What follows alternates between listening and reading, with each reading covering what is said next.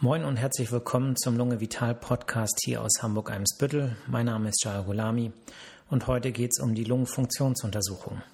Viele von euch haben sicherlich schon mal von dem einen oder anderen Arzt gehört, dass ein Lungenfunktionstest gemacht werden soll. Was es damit aber genau auf sich hat, darüber will ich heute mit euch sprechen. Zuerst einmal muss man unterscheiden zwischen der Lungenfunktionsuntersuchung beim Lungenfacharzt und der Lungenfunktionsuntersuchung beim Hausarzt. Der Umfang der Untersuchung unterscheidet sich. Aber was wird überhaupt untersucht?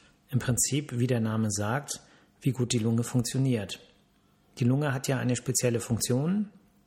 Die Aufgabe ist die Sauerstoffaufnahme von der Luft ins Blut, damit das für unseren Stoffwechsel ähm, genutzt werden kann und auch das Kohlendioxid, was im Stoffwechselprozess anfällt, aus dem Blut wieder an die Luft abzugeben. Das passiert in der Lunge.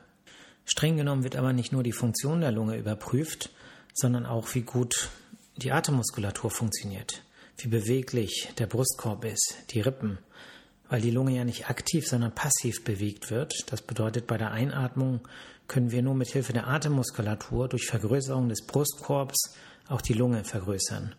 Und wenn das nicht gelingt, weil zum Beispiel der Brustkorb nicht beweglich genug ist, vielleicht wegen einer Wirbelsäulenerkrankung, dann verschlechtern sich auch bestimmte Werte in der Lungenfunktion. Man hat also auch einen indirekten Einblick in die Beweglichkeit des Brustkorbs. Der Teil der Lungenfunktion, der sowohl in der Hausarztpraxis als auch in der Lungenfacharztpraxis gemacht wird, nennt sich Spirometrie. Bei dieser Messung können verschiedene Volumina und Flussgeschwindigkeiten der Ein- und Ausatmung gemessen werden.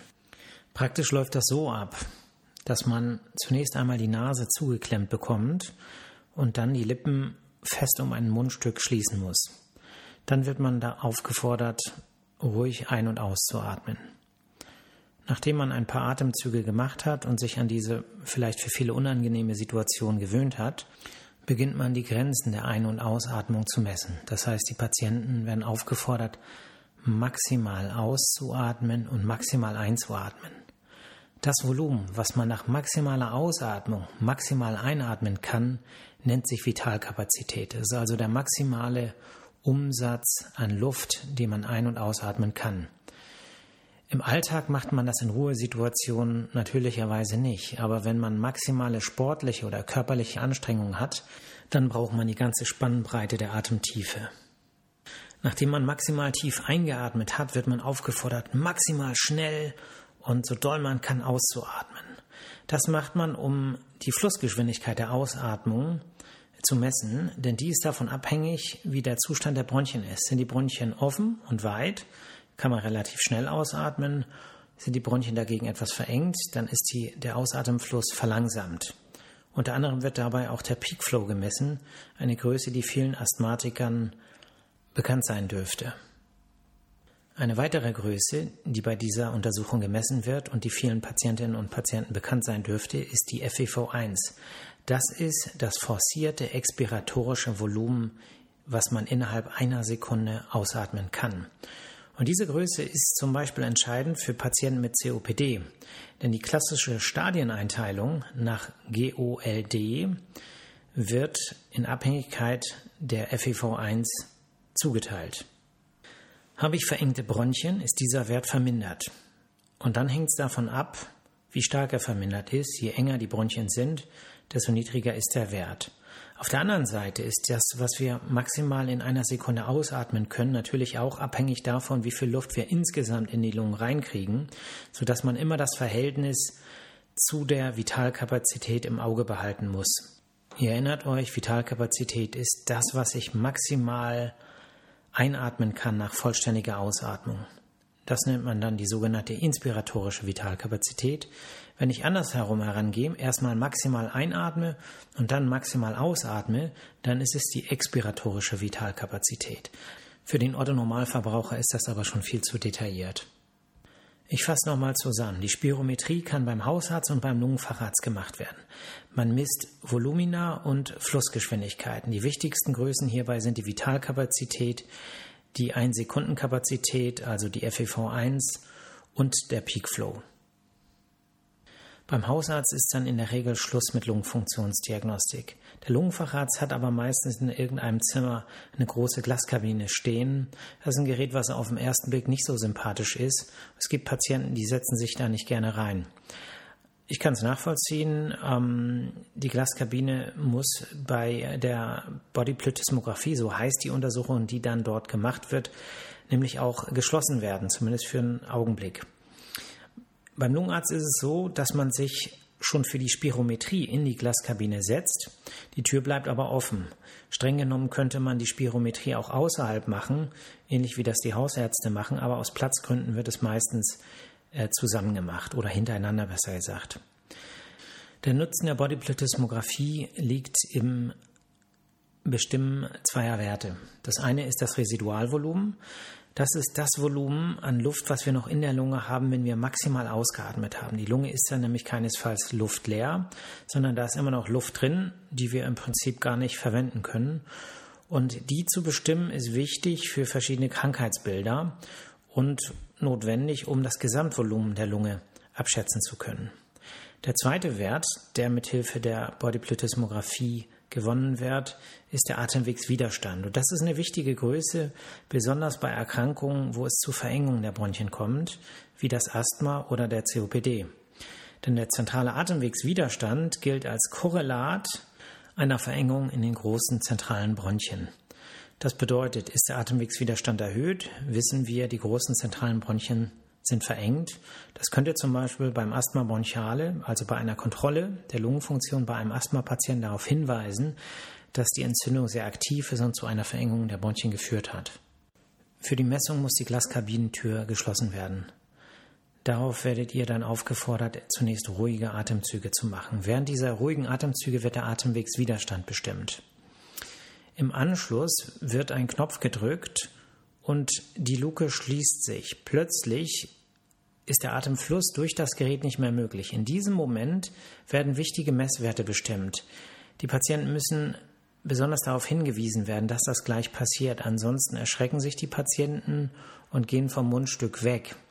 Und dann äh, kann die, diese Messung nicht durchgeführt werden. Es wird nämlich in dem Moment ähm, bestimmt, wie, der, wie die Druckvolumenschwankungen sind. Und auf diese Weise wird das Residualvolumen letztlich bestimmt. Ich wiederhole. Die Bodyplethysmographie, ich weiß, es ist ein schreckliches Wort, es gibt aber kein anderes Wort dafür, ist wichtig, um zwei Werte zu bestimmen, das Residualvolumen und den Atemwegswiderstand. Den Atemwegswiderstand brauchen wir zur Beurteilung einer Verengung der großen zentralen Bronchialäste. Das Residualvolumen brauchen wir einmal zur Bestimmung der Gesamtgröße der Lunge und um das Ausmaß einer Lungenüberblähung festzustellen. Im Prinzip bilden die Spirometrie und die Bodyplethysmographie das, was der Lungenfacharzt unter einer Lungenfunktionsuntersuchung versteht. Das ist sozusagen der Standard. Es gibt aber noch eine dritte Lungenfunktionsuntersuchung, die letztlich auch zum Lungenfacharzt Standard gehört, die aber nicht immer durchgeführt werden muss. Es hängt also von der Fragestellung und der Verdachtsdiagnose ab. Diese Untersuchung heißt die Diffusionsmessung. Sie wird in meiner Praxis im Rahmen des Singer Breath Verfahrens durchgeführt. Das bedeutet, mit Hilfe eines tiefen Atemzugs wird diese Messung gemacht. Wir führen diese Untersuchung auch in der Glaskabine bei geöffneter Tür durch. Die Patienten werden aufgefordert, zunächst ruhig zu atmen, also eine ganz normale Ruheatmung. Anschließend bekommen sie ein Testgas zur Verfügung, welches Sie so maximal tief einatmen, wie Sie können. In diesem Testgas befindet sich in einer definierten Konzentration niedrig dosiert Kohlenmonoxid und Helium. Wenn die Patienten maximal eingeatmet haben, sollen sie für 10 Sekunden die Luft anhalten. Es gibt einen Countdown und nach 10 Sekunden sollen sie wieder ausatmen. Was passiert währenddessen? Wir kennen die Gaskonzentration in dem Testgas. Die Patienten haben ihre Lunge und damit alle Lungenbläschen mit diesem Testgas gefüllt. In diesen zehn Sekunden hat das Kohlenmonoxid aus dem Testgas Gelegenheit, ins Lungengewebe aufgenommen zu werden. Je gesünder das Lungenvolumen, desto höher ist die Aufnahme.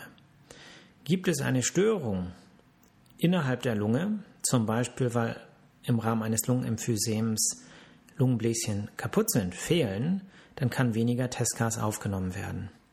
Die Rolle des Heliums dabei ist die, dass Helium nicht aufgenommen wird und wir dadurch feststellen können, durch die Konzentrationsverteilung des Heliums, wie viel Lungengewebe insgesamt belüftet worden ist. Es ist wichtig, sich vor Augen zu halten, dass eine Verminderung der Diffusionskapazität oder des Transferfaktors, das ist sozusagen der volumenkorrigierte, äh, die volumenkorrigierte Diffusionskapazität, dass das nicht nur abhängig von der Lunge ist, ob die gesund oder krank ist, sondern das hängt auch mit den Systemen dahinter zusammen. Stellt euch vor, die Lunge ist kerngesund, aber jemand hat zum Beispiel einfach viel weniger Blut im Körper, dann kann natürlich das Blut das Testgas weniger aufnehmen, wenn weniger Blut zirkuliert. Das bedeutet auch Kreislauferkrankungen, Blutmangel äh, oder andere Erkrankungen können dazu führen, dass diese Werte abfallen. Es muss also nicht unbedingt seine Ursache in der Lunge haben. Und deswegen sollte man dazu auch eine Bestimmung des Hämoglobingehaltes im Blut machen. Gut, ja, Lungenfunktion ist harter Stoff und deswegen machen wir den Podcast heute ein bisschen kürzer. Ähm, ich will euch hier auch nicht überfordern. Ich würde mich freuen, wenn ihr ein bisschen mehr Feedback gebt, ähm, was ihr gerne hört, was für Themen, ob ihr Ideen habt, ob ihr es gut findet, wenn ich einen Monolog halte, ob ihr Interviews besser findet.